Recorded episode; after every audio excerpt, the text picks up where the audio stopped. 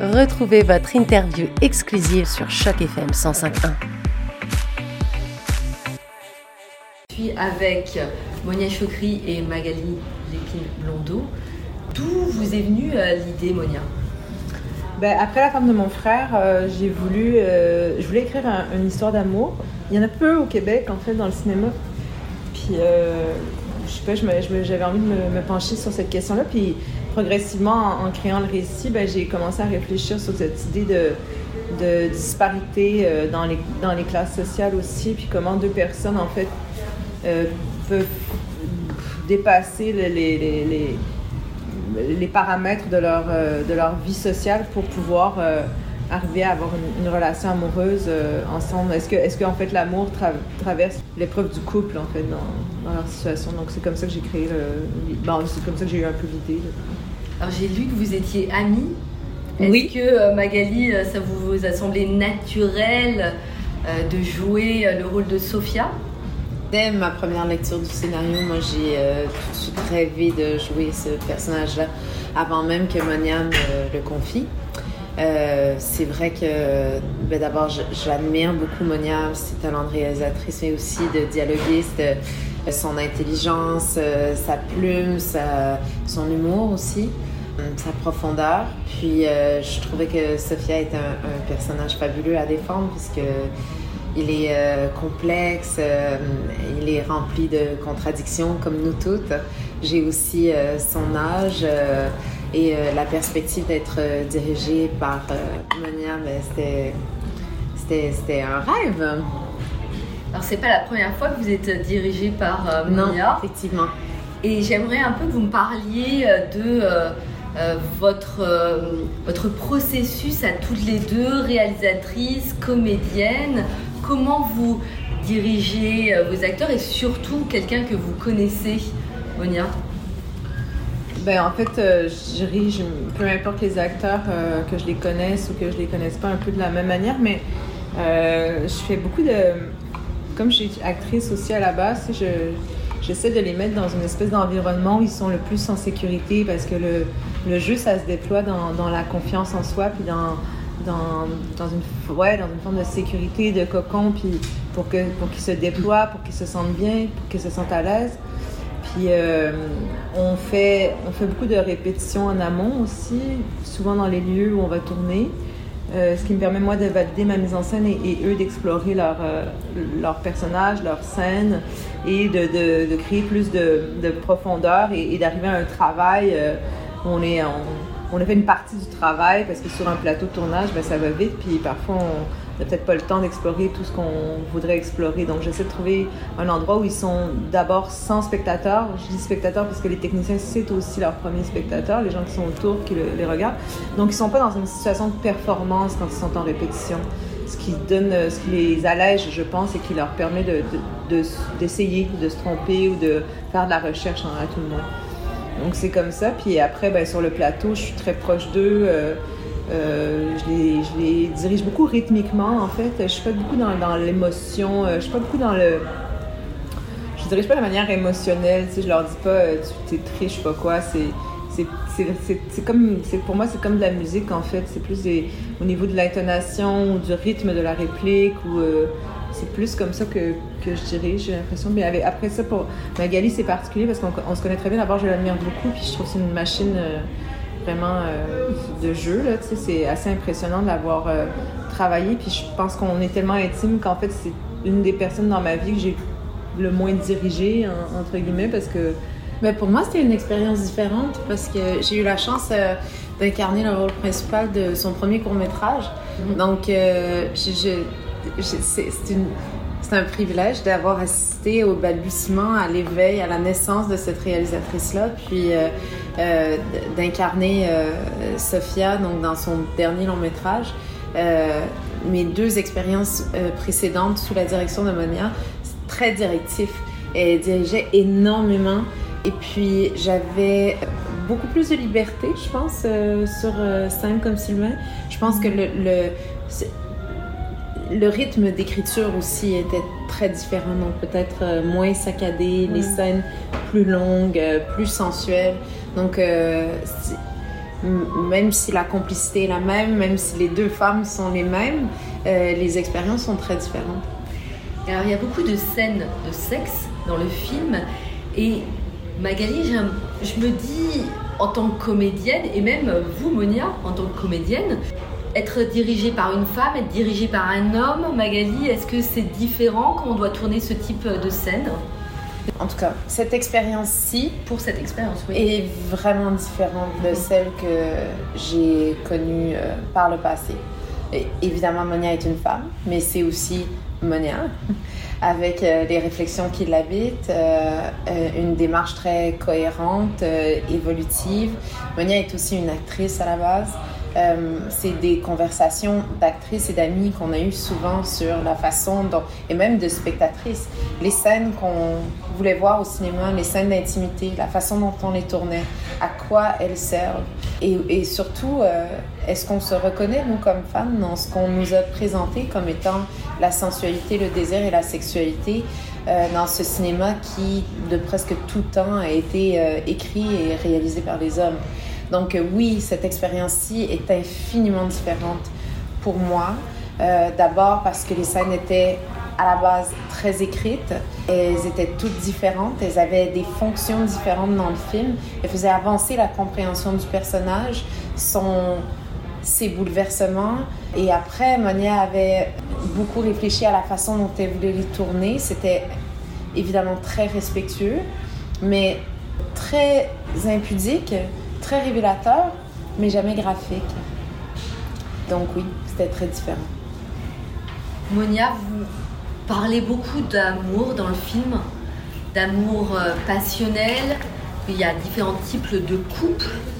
Il y a un couple euh, qui fait beaucoup l'amour euh, et qui se dispute. Il y a le couple de Sophia et de Xavier qui, eux, par contre, c'est beaucoup plus platonique. Ils sont ensemble depuis 10 ans. Et il y en a d'autres qui vont se tromper, et vous le dites. Euh, même, il y a même euh, une ligne dans le film qui dit euh, Je ne connais pas un couple qui n'a jamais été infidèle. Est-ce que vous pourriez me parler un peu du parallèle que vous avez fait avec tous les philosophes? Il y a Platon, il y a Spinoza, Jankovic. Est-ce que ça vous semblait pareil, naturel de faire le parallèle entre qu'enseigne Sophia et les différents couples qu'on voit à l'écran mais alors la, philosophie elle est arrivée quand j'ai commencé à écrire le scénario, puis je voulais me réfléchir sur la notion d'amour, puis j'ai commencé à explorer un peu les, philosophes, puis euh, pour me rendre compte que la philosophie n'avait pas beaucoup abordé le thème de l'amour, parce que c'était un thème qui était un, ou un sujet qui était plutôt relégué à la, à la littérature en fait. Euh, donc, c'était pas considéré comme une science ou, euh, enfin, ça faisait pas partie des logis, là, des, des, sociologies, des, tout ça. Puis, donc, la philosophie euh, était. Les philosophes, euh, en fait, ceux qu'on entend dans, le film sont pas les seuls qui en ont parlé, mais c'est quand même, on est quand même dans, des, dans, dans du niche quand on, quand on parle d'amour en philosophie. Mais progressivement, en les lisant, j'ai eu cette idée de en fait, c'est une forme de narration euh, détournée, en fait, le fait qu'elle soit prof et qu'elle raconte ça. Puis, euh, puis je me suis dit, c'est intéressant de. Parce qu'en fait, c'est un être qui se bat entre sa tête et son corps constamment, qui essaie de les, les, euh, les, qui essaie de les, de les fusionner, de les unir, mais qui, qui, a, du mal. Donc, je trouvais que c'était intéressant l'idée qu'elle soit à la fois dans un discours cérébral, puis qu'après ça, elle, on la voit en application de ces situations-là, de voir comment comment ça vivait en fait dans, le concret, les, théories philosophiques. Et dans le film, à un certain moment, elle dit qu'elle n'a jamais voulu avoir d'enfant. Elle dit euh, à Sylvain qu'avec lui, potentiellement, elle aurait voulu peut-être avoir un enfant. Et dans la société actuelle, on a l'impression qu'en fait, il y a beaucoup de choses euh, qui sont que les gens vont prendre la décision pour les femmes, la décision sur leur corps, comme par exemple aux États-Unis avec euh, les règles sur l'avortement, ou même euh, en Irlande, il y a quelques années, c'était encore interdit de se faire avorter mhm. jusqu'à il y a quelques années. Mais qu'est-ce que vous vouliez dire? C'est un sujet qui revient beaucoup dans mes films, qui, qui était qui était dans quelqu'un d'extraordinaire, qui, qui, est dans, qui est dans La femme de mon frère aussi, par cocher un peu dans Les Bisters aussi. Donc, la, la, maternité est une question fondamentale, en tout cas dans, pour moi j'ai pas d'enfant, mais, mais j'ai été confrontée à cette euh, pression sociale. Été euh, très longtemps en couple avec un, un homme, puis euh, on était dans la trentaine, puis il, me disait, toi, est-ce on comparait le fait que je me faisais toujours demander si j'allais avoir des enfants, puis que lui, en fait, se faisait jamais. Puis donc, ça fait partie de l'histoire des femmes et de leur, de leur d'une forme de pression sociale, tu sais, puis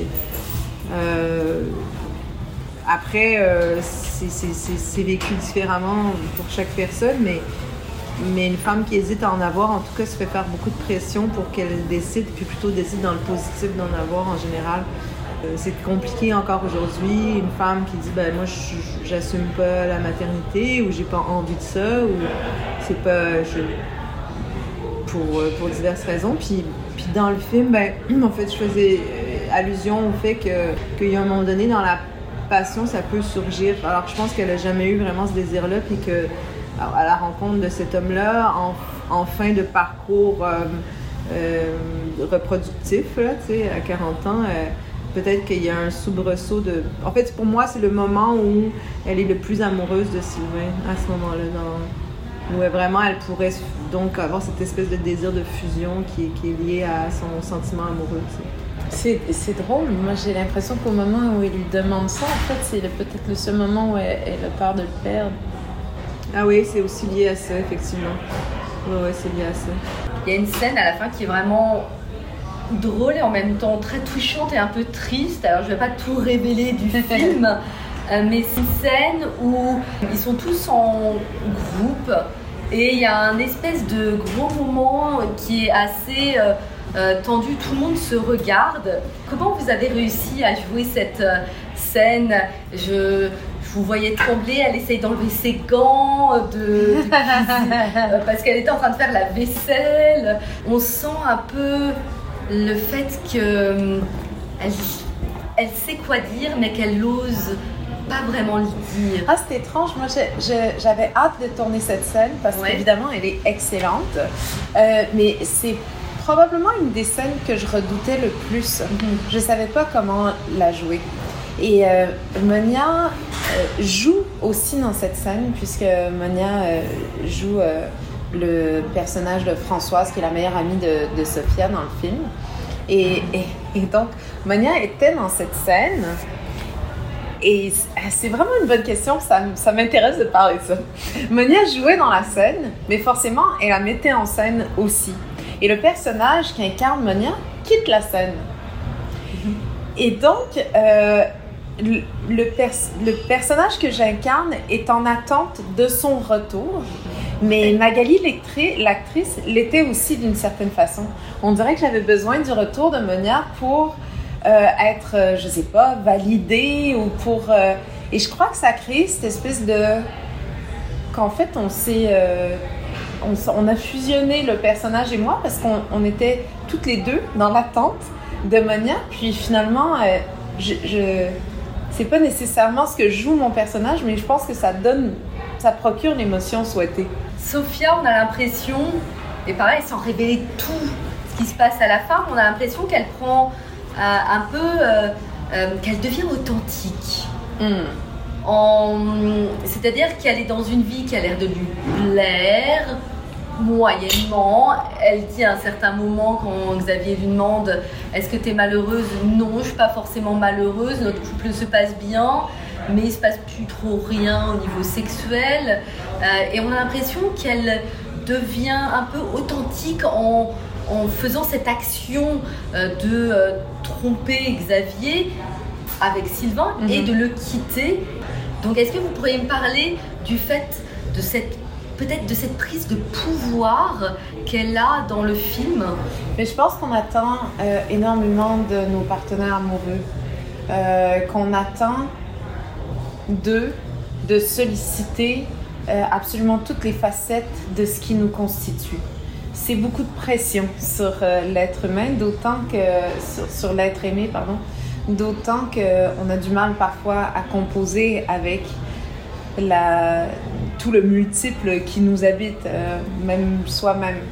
Donc, euh, pour moi, euh, Sophia est en quête de quelque chose avec l'arrivée de, de Sylvain qui est un peu extérieure à elle-même. Et d'une certaine façon, je crois qu'elle essaie de aussi à ce qu'elle imagine qu'il attend d'elle ou à l'objet des désirs qu'elle pense qu'elle devrait devenir ou être ou correspondre.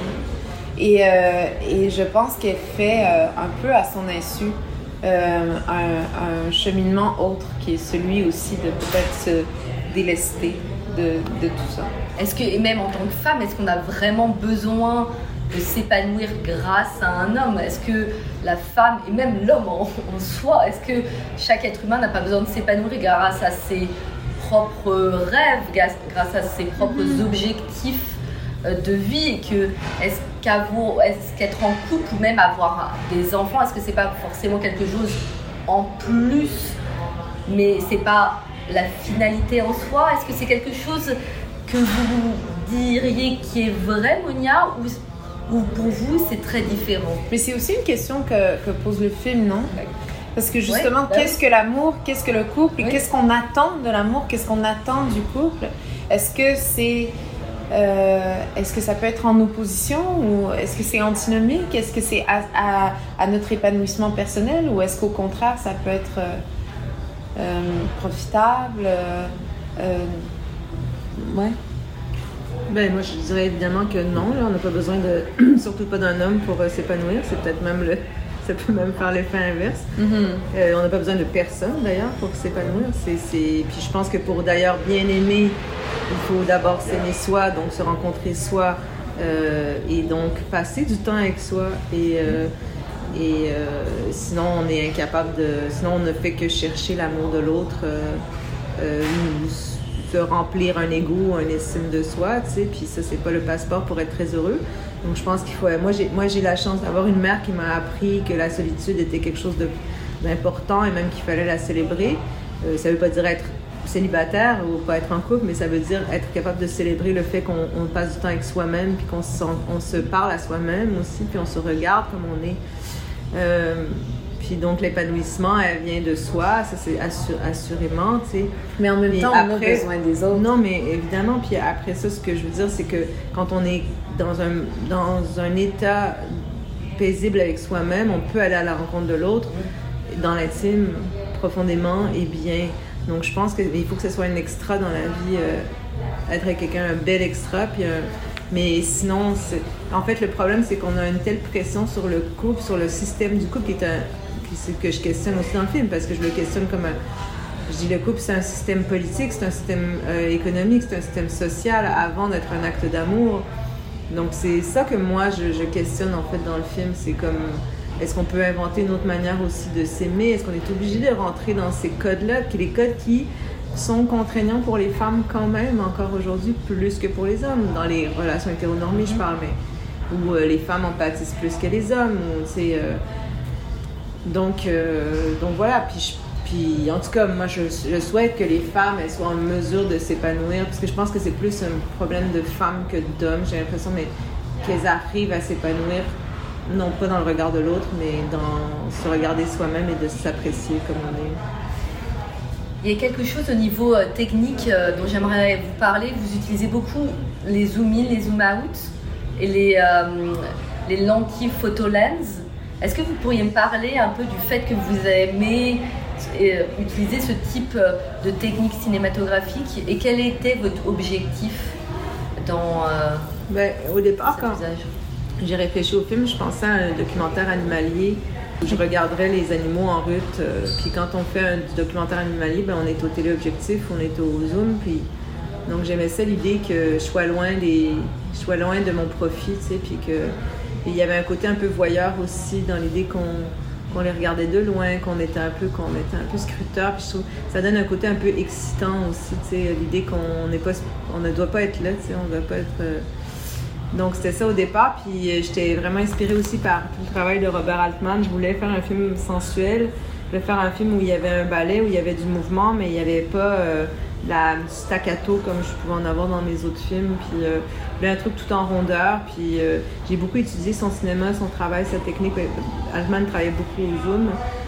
Puis donc faisait beaucoup de zoom in, zoom out. et donc il utilise, ou, ou ça vient peut-être de même lui de Kurosawa ou je sais pas quoi, mais Donc j'ai- j'aimais cette idée du ballet entre le dolly sur les rails. On était beaucoup sur rails. On, on faisait une espèce de ballet comme ça. Puis on- tout- il y a le- le- le- les plans sont toujours en mouvement. tu sais. Ils sont rares les plans fixes dans le film. Monia, Magali, merci beaucoup. Merci à vous.